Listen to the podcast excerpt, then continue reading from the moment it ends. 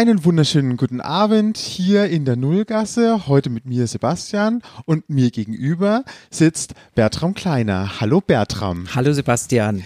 Es ist schön hier zu sein in dem Chorbüro. ähm, also das, das Corona-Chorbüro. Das Corona-Chorbüro alias dein Wohnzimmer. Wir fangen gleich mal an. Wir gehen gleich mal in Medias Res. Äh, ich möchte mit deiner Biografie anfangen. Äh, du bist geboren in Stuttgart. Im Wechte. Im Wechte von Stuttgart. und warst dort, bist dort aufgewachsen. Ähm, und dann bist du irgendwann, äh, so viel ich, wenn ich mich noch richtig erinnere, du bist zum Gesang irgendwann gekommen. Du hast äh, im Chor schon dort gesungen.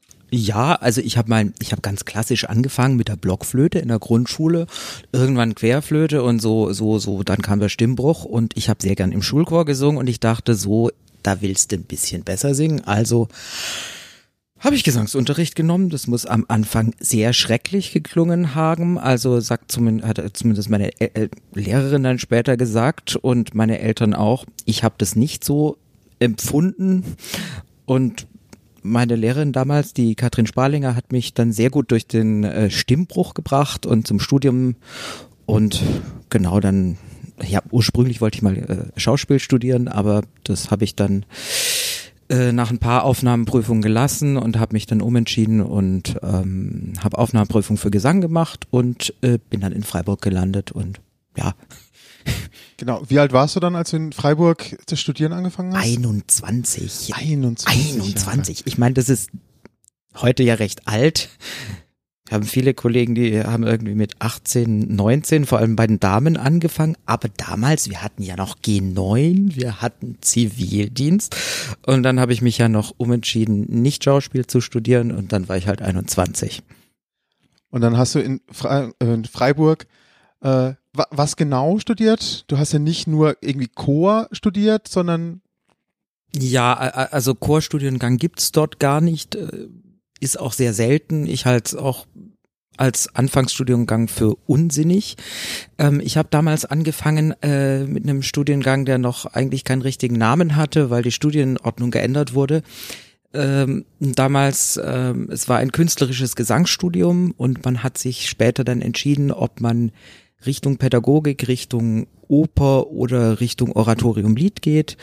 Äh, ich wollte Richtung Oper und ich habe auch einen pädagogischen Abschluss gemacht. Also in meinem Diplom steht äh, Diplom Opernsänger und äh, Diplom Musiklehrer. Also nicht Gymnasiallehrer oder so an der Schule, sondern äh, Gesangslehrer, also Musiklehrer in der Form. Und ist das auch der Standard, den es heute noch gibt beim Gesangsstudium oder hat sich das nochmal irgendwie diversifiziert, sage ich mal? Ähm, heute haben wir ja dieses äh, Bachelor-Master-Studium. Bei mir, also ich habe noch ein normales Diplom, das heißt, ich hatte für fünf Jahre für ähm, das ähm, pädagogische Diplom und ein Zusatzjahr für, für das Opernschuldiplom. Und heute macht man, ich glaube, vier Jahre Bachelorstudium und dann den Master, aber ich habe mich da nicht mehr so genau beschäftigt. Die Änderungen kamen so zu Ende meiner Studienzeit und es ist jetzt auch schon bald 16 Jahre her. Also ja. Okay, wenn du schon auf die 16 Jahre kommst, dann weiß ich jetzt schon genau, wo es weiterhin geht. Du warst mit dem Studium fertig und dann ging es ans Vorsingen in, in ganz Deutschland wahrscheinlich. Äh, ja, also ich hatte insgesamt nicht so viele Vorsingen. Ich hatte erst vor, Richtung Solo zu gehen und richt oder Richtung Opernstudio, hatte dann mein einziges richtiges Solo-Vorsingen für eine Stelle damals war in Dessau. Eine riesige Bühne und äh, ja, was war da aufge... Genau, da war irgendein Bühnenbild. Ich kannte das damals ja noch nicht. Da war ähm, Italienerin in Algier aufgebaut und dann hörte man Herrn Felsenstein aus den Zuschauern, Herr Kleiner, was haben Sie denn mitgebracht? Und ich war wahnsinnig aufgeregt und da ist nichts draus geworden. Ähm, dann waren noch Vorsingen für Opernstudios, was, glaube ich, München war dabei und Weimar und dann kam das Chorvorsingen in Mannheim und ich habe vorgesungen und ich hatte meine Stelle und ich hatte noch einen Monat bis zu meinem Abschluss und ich habe gesagt, so, das mache ich jetzt, freue ich mich drauf. Ähm, Hauptsache, ich habe erst meinen Job. und mal sehen, wie es weitergeht. Und ja, jetzt sind fast 16 Jahre vorbei und ich bin immer noch hier und finde es super. Also du machst ja auch nebenbei, das kann man auch in deiner Biografie immer schön lesen, äh, nebenbei noch äh, weiter Gesangs, also Solo-Gesangssachen. Also du machst Liederabende, du machst irgendwelche, du springst äh, in, in anderen Opern ein, also in anderen Häusern. Das macht immer noch Spaß auch, also so mal rauszukommen. Ja, das, das Rauskommen ist absolut super. Gerade weil man ähm, am Haus selten jetzt größere Partien machen kann als Chorist was ja auch logisch ist. Wir sind ja für was anderes angestellt. Und dann ist es natürlich schön, wenn man mal die Möglichkeit hat, äh, eine ganze Oratorienpartie zu singen, so Weihnachtsoratorium Evangelist oder Johannes Passion oder auch mal den Schwan in Carmina Burana oder halt mal einen schönen Liederabend, also schöne Müllerin habe ich gemacht in den letzten Jahren und auch einen Tierliederabend, der sehr viel Spaß gemacht hat. Und äh, das ist halt ein äh, sozusagen eine ähm, Erholung, aber äh, mir geht es so, ich erhole mich beim einen für das andere. Also äh, unser Opernchor ist ein ganz toller Opernchor, da fühle ich mich äh, sehr, sehr wohl musikalisch und menschlich und jetzt gerade auch mit dem Chordirektor, den wir jetzt seit vier Jahren haben, mit Dani Juris, ist das eine ganz tolle Arbeit und eine sehr angenehme Stimmung. Also das ist schön. Was ich immer gehört habe von, von Choristen und von Solisten, ist, dass, dass man einen, einen anderen Charakter haben muss als Chorist, als als Solist. Kannst du das irgendwie bestätigen oder wie siehst du das? Ja, also da, da gibt es zwei Richtungen. Einmal äh, gibt es äh, Menschen, die äh, Schwierigkeiten haben, in größeren Gruppen ein Teil zu sein. Im Chor ist oft die Sache, dass man sich nicht gesehen fühlt oder dass ähm, man halt, äh, dass es viele Gemeinschaftsentscheidungen sind, gerade was organisatorische Dinge betrifft, und dass man teilweise als Masse behandelt wird, was zum Glück relativ selten ist, aber es gibt leider Regisseure, die Angst vor Opernchören haben, was ich bei unserem Chor nicht verstehen kann. Es gibt Chöre, ich weiß nicht, ich kenne diese Chöre nicht, wo man als Regisseur Angst hat, aber ich habe das bei Regisseuren schon mitbekommen, dass die das Gefühl haben, sie stellen uns am besten in eine Ecke und wir stehen dann rum und es ähm, dann ist es am einfachsten, aber das macht äh, einen als Chorist äh, nicht besonders zufrieden, also in Mannheim vor allem nicht. Und es gibt ja auch Regisseure, die äh, jeden wirklich fordern. Da ist zum Beispiel Thielmann Knabe ein ganz tolles Beispiel dafür. Den fand ich immer sehr angenehm in diesen großen Produktionen, weil er auch, wenn bei Lohengrin 100 Leute auf der Bühne sind, die einzelnen Aktionen sieht, die einzelnen Menschen sieht und äh, daraus Charaktere formt. Oder auch jetzt äh, Lorenzo Fioroni, den wir, äh, wo wir zu Beginn von Corona gerade in äh, Hippolyte Arissi waren. Das war auch für mich so eine Arbeit, wo äh, ja, wo man ernst genommen wird und wo man sich eigentlich äh, gleichwertig fühlt wie ein Solist, so in dem, wie was der Regisseur von einem fordert. Genau, bei Tillmann nochmal, ähm, also auf Tillmann Knabe zurückzukommen, weil du es gerade angesprochen hast, der hat äh, bei uns ja den, den Spieler von Prokofjew gemacht und da haben wir jetzt gerade mal dieses, diesen kleinen Wechsel, da warst du ja als Chorist solistisch tätig. Da hattest du so eine kleine Solopartie als nervöser Spieler. Im Haus als Solist. Das ist äh, in dem Fall war es nochmal äh, deswegen anders, weil man meistens Solist in Produktionen ist, wo der Chor auch dabei ist. Also man singt normalerweise Chor und irgendwann zum Beispiel äh, bei La Traviata zieht man sich einmal hinten um, tritt auf und lag La Cena pronta und verschwindet wieder und das war das Solo.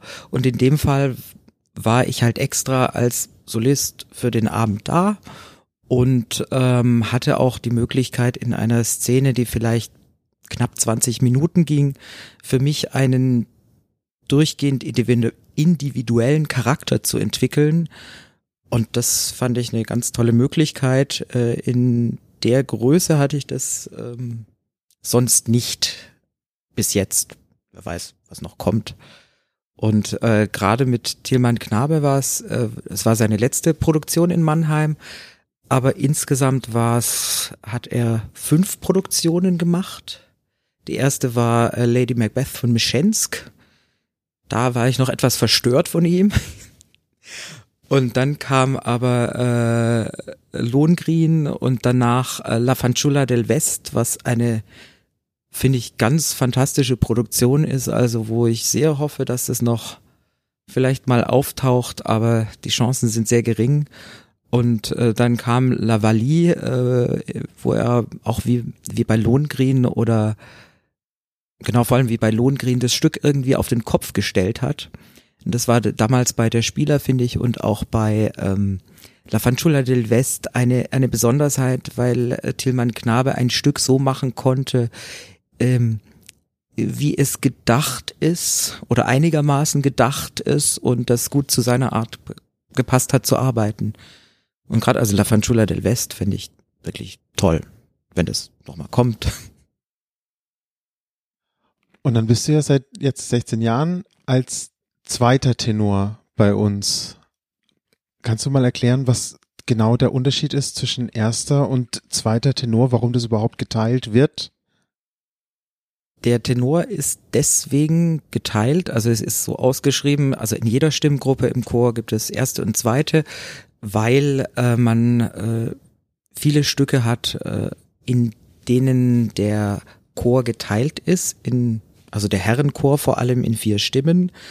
Man hat ja viel mehr einzelne Herrenchöre als Damenchöre, weil es gibt Soldaten, es gibt Priester, es gibt Matrosen und alles Mögliche in historischen Stoffen, wo es bei den Damen nicht so viele gibt. Da gibt's mal die jungen Mädchen oder die Spinnerinnen oder die Nonnen. Aber insgesamt spielen Männergruppen einfach eine größere Rolle. Gerade wenn man zum Beispiel Lohengrin anschaut, da ist der Herrenchor insgesamt acht geteilt. Es sind zwei Chöre mit jeweils vier Stimmen. Der Damenchor ist nur vier geteilt. Und ähm, um da eine Anordnung zu haben, wird natürlich ausgeschrieben, wir brauchen Leute, die jetzt die höhere Tenorstimme singen, das wären dann die ersten Tenöre, und welche, die die tiefere Tenorstimme singen, das wären die zweiten Tenöre. Das ist der Hauptunterschied.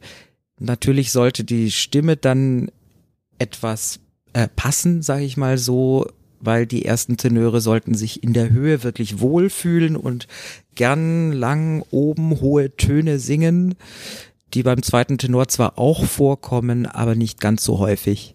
Dafür sollte der zweite Tenor natürlich eine bessere Tiefe haben und das sind jetzt die Unterschiede und die lassen sich so auch einigermaßen auf die anderen Stimmgruppen übertragen.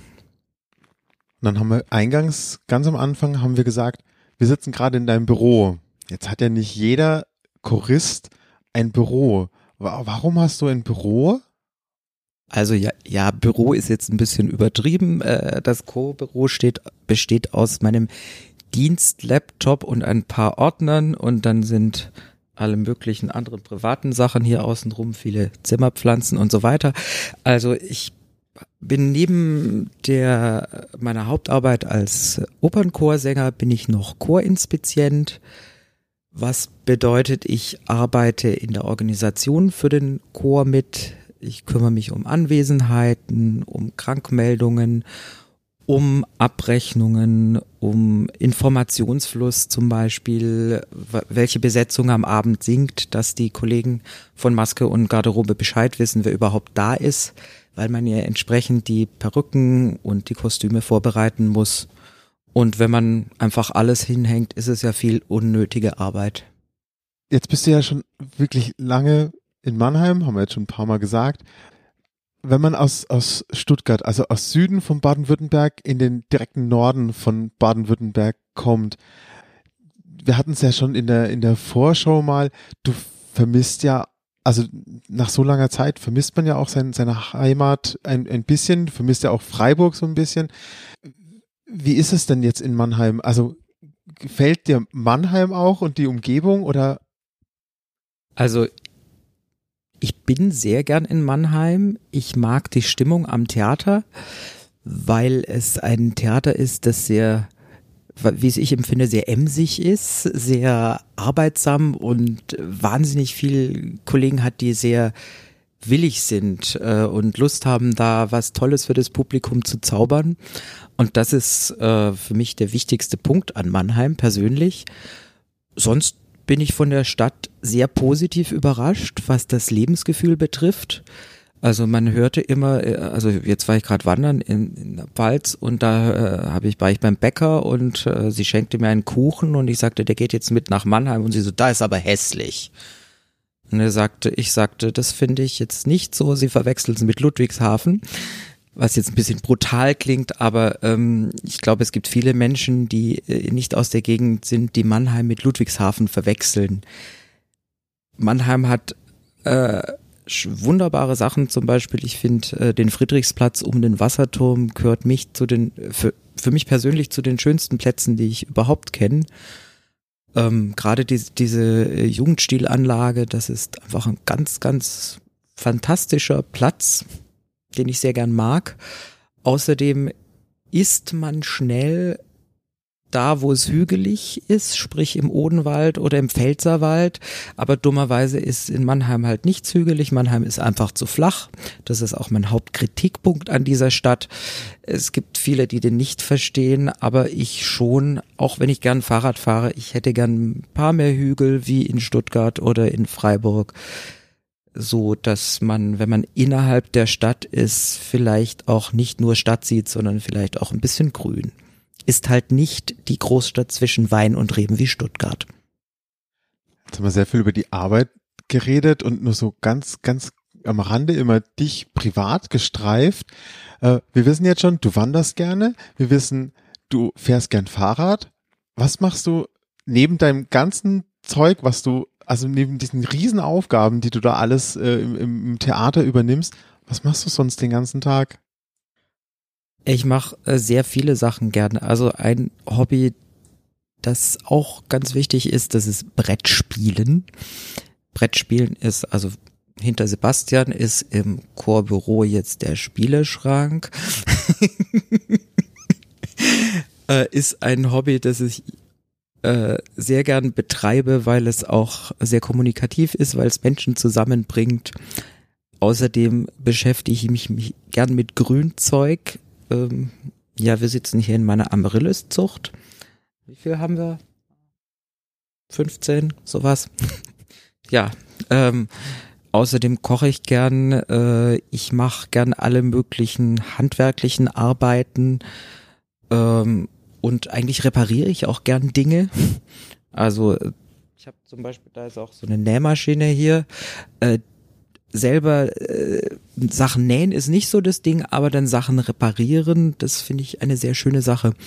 Und ich finde auch äh, handwerkliche Arbeiten, sei es mit Textilien, sei es mit Holz oder auch äh, Wohnung renovieren, ist, finde ich, immer ein wunderbarer Ausgleich gegen unsere sage ich mal, sehr abstrakte Arbeit als Musiker, weil man hat, nachdem man was gearbeitet hat, was in der Hand, was ja beim Singen jetzt nicht so ist, was ich aber auch eine ganz tolle Sache finde. Wenn man mal eine Aufnahme macht und die ist nicht gelungen, dann hört man die 30 Jahre an und denkt immer, ach, hm, war nicht gut. Und so hat man eine, einen Opernabend und äh, danach sagt man, oh, heute habe ich gekekst oder so danach ist es weg. Und das ist, finde ich, auch schön, diese Vergänglichkeit in so einer Zeit, wo auch sehr viel dokumentiert wird und aufgezeichnet wird. Und äh, diese Vergänglichkeit verschwindet ja auch immer und sie ist ja was, finde ich, auch was ganz Tolles. Dann habe ich noch die Frage, äh, wenn man jetzt so dieses, diese beiden Sachen gegenüberstellt, kannst du mal einen typischen was weiß ich, einen typischen Dienstag bei dir beschreiben und einen typischen Sonntag? Also was macht ein, was macht ein Chorist den ganzen Tag? Also jetzt nehmen wir an, wir hätten nicht Corona und wir hätten eine normale Arbeitswoche, dann haben wir an einem normalen Arbeitstag äh, zwei Dienste. Dienst kann sein eine Probe im Chorsaal, die bis zu zwei Stunden ist oder in Ausnahmefällen mal zweieinhalb Stunden. Es kann eine szenische Probe sein, entweder auf der Bühne oder auf der Probebühne, die normalerweise drei Stunden ist oder halt eine Aufführung, die halt so lang ist, wie sie ist. Und dazwischen sind noch so Endproben, die ja äh, sehr lang sein können. Also sechs Stunden kommt da schon gelegentlich vor. Und wo man oft sehr viel mit Warten beschäftigt ist, weil etwas auf der Bühne nicht funktioniert oder so. Aber normal, also genau. Zurück. Also die Rahmenzeiten sind vormittags 10 bis 14 Uhr. Das heißt, nehmen wir an, ich hätte eine szenische Probe, dann stehe ich morgens auf und ähm, frühstücke, setze mich aufs Fahrrad, fahre eine halbe Stunde nach Neckarau. Dort ist dann drei Stunden auf der Probebühne Probe. Danach fahre ich zurück, Mittagessen gemacht und dann ist ja nicht mehr viel Zeit bis zur, nehmen wir an, ich habe eine Vorstellung, das heißt, äh, ich werde auf dem Rückweg von der Probebühne, ähm, gehe ich kurz im Theater vorbei als Co-Inspizient, schreibe einen Zettel für die Garderoben, wer abends kommt, wer krank ist und so weiter. Dann gehe ich nach Hause, Mittagessen, ähm, meistens Mittagsschlaf und dann äh, vielleicht Kaffee trinken, vielleicht spazieren gehen, vielleicht joggen, vielleicht schwimmen, je nachdem, wie viel Zeit dann bis zur zum Abend ist. Oft sind es auch so Sachen wie Einkaufen, man muss ja auch mal putzen und so weiter. Und das ist einer der wenigen unschönen äh, Sachen, finde ich, bei den Theaterberufen, dass man sehr aus dem gesellschaftlichen Leben rausgerissen ist von den anderen, weil man normalerweise vormittags probt und abends probt, sprich die Rahmenzeiten sind im Prinzip von 10 Uhr morgens bis 11 Uhr abends. Ich habe da zwar eine Mittagspause, aber man kommt trotzdem nicht wirklich raus. Wenn ich einen 8-Stunden-Job habe, dann fange ich dann vielleicht um 8 Uhr an, bin um 16 Uhr fertig und dann habe ich den Abend für mich. Wenn ich dann äh, meinen normalen Dienst habe und oder eine Vorstellung habe, die geht dann bis 10 Uhr, bis ich dann aus dem Theater raus bin, bis ich zu Hause bin, ist es halb elf. Da fängt man mit dem Abend nichts mehr an, weil am nächsten Morgen geht's ja um 10 Uhr schon wieder los. Also es ist äh, viel fragmentierter das Leben als äh, mit den normalen Jobs, da weil es zwei Teile sind. Aber es ist ganz wichtig, dass es so ist, weil man aus physiologischen Gründen als Sänger auch diese diese Pausen braucht, äh, weil Singen ist ähm, Sport. Zwar sind die Muskeln sehr klein und man sieht sie nicht, aber äh, gerade wenn man Proben von großen Stücken hat, wie nehmen wir Durandot oder Aida oder ähm, Meistersinger oder sowas, wenn man da lange Proben hat, wo man sehr viel singt, braucht, äh, braucht die Muskulatur einfach die Zeit zur Regeneration. Und das wäre nicht möglich, äh, wenn ich die beiden Proben am Stück hätte mit einer Stunde Pause drin. Und jetzt hast du ganz viel über ganz viele Opern geredet, auch ganz viel über, über Tilman Knabe und äh, wie sie nicht alle heißen. Jetzt darfst du noch einmal alle Opern oder am besten nur eine Oper aufziehen, auf, äh, aufzählen, die du bei uns gemacht hast als Chorist, die so das Ding schlechthin für dich war. Also sowohl, also von mir aus, oder zwei. Eine musikalische, die für dich das Highlight in den 16 Jahren waren und eine szenische, die das Highlight war? Das ist eine sehr komplizierte Frage. Und ähm, da ich schon gewusst habe, dass die Frage kommt, mir ist ein Highlight noch eingefallen, ähm, dass das musikalisch äh, sehr verrückt war und szenisch. Und das war ähm, die Bassariden von Hans-Werner Henze, was wir in einer sehr krassen Situation damals einstudiert haben, weil wir hatten für die musikalische Einstudierung vier Wochen für ein Stück, wo normalerweise andere Opernhäuser über ein Jahr vorher anfangen. Bei uns war das damals nicht möglich. Damals kam auch ähm, Dani Juris zum Einstudieren zu uns. Da haben wir ihn kennengelernt. Er war damals noch nicht Chordirektor, aber ähm, es hat sich dann so gefügt, dass er zu uns gekommen ist, glücklicherweise. Und das war eine Produktion, die stimmlich sehr fordernd war, auch körperlich sehr fordernd war. Und äh, ich finde das Stück toll, ich finde es äh, musikalisch ganz toll und es ist natürlich nicht für jeden Zuhörer was, es ist kein easy listening Stück, sonst äh, musikalisch äh, liebe ich sowas wie Turan dort, äh, Lohengrin und so weiter und so weiter, aber es gibt auch genug barocke Stücke, aber ich sag wirklich so ein ein ganz besonderes Stück war einfach die Bassariden von Hans-Werner Henze. Da würde ich sagen, nehme ich das eine. Okay, und dann habe ich trotzdem noch eine Überraschungsfrage, wie immer. Äh, was ist die so die Traumpartie, die du, egal ob Chor oder solistisch, die du überhaupt mal singen möchtest irgendwann? Hast du sie schon gesungen oder das ist eindeutig David in Meistersingern. Äh, gesungen habe ich es nicht, äh, aber beziehungsweise also ich habe schon in Bayreuth gesungen, bei einem Chorvorsingen dort. Ich habe äh, es in meinem äh, die die Weisen in meinem Abschluss gesungen. Ich habe da hier meine Stelle damit bekommen. Also es ist ein äh, es ist eine Rolle, äh, die sehr gut auf meiner Stimme liegt, meiner Ansicht nach, aber wo ich jetzt langsam zum Typ eher zu alt bin, würde ich mal sagen, als Lehrbube. Ich meine, ich sehe natürlich total jung aus, wenn man mir eine Perücke aufsetzt. Aber ähm, ja, das, das wäre eigentlich die Partie. Es gibt auch noch dann Partien, die jetzt dann fürs als äh, älterer äh, Sänger wirklich interessant werden. Da wäre zum Beispiel Captain Fairfax Weir aus ähm, Billy Butt von Benjamin Britten ist so ein Stück und ich bin eher ein totaler Britten-Fan. Da wäre auch natürlich noch irgendwann, Aschenbach, ein Tod in Venedig. Ähm, und äh, gerade die meisten Sachen, die Benjamin Britten für Peter Pierce geschrieben hat, die liegen mir sehr gut. Das heißt, das sind so, und, und ich mag diese Musik einfach sehr gern. Gut, dann kommen wir ans Ende. Ich bedanke mich, Bertram, für diese, für dieses wundervolle Gespräch mit dir und, und hoffe, dass du noch ganz lange bei uns am Haus bist und ja. Ich habe noch fünf, fast 25 Jahre. Gut, die 50 kriegst du also nicht mehr voll. Den, den Nein, also, also, also sag mal so, wenn ich in meiner letzten Spielzeit, wenn ich 67 noch dann die Spielzeit voll mache, komme ich gerade auf die 40 Jahre. Also, aber, aber mehr ist nicht drin. Kein, kein Wasserturm für dich.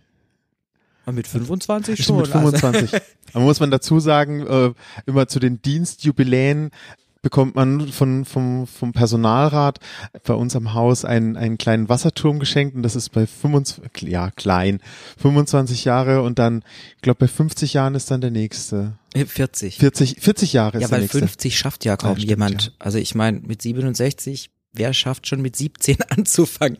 Das auch da werden wir noch jemanden haben, der das, glaube ich, schafft. Ja, ganz knapp. Azubi. Aber, aber im künstlerischen Bereich ist es eigentlich nicht möglich. Gut. Wie gesagt, vielen Dank, Bertram, für dieses Gespräch und schönen Abend. Schönen Abend.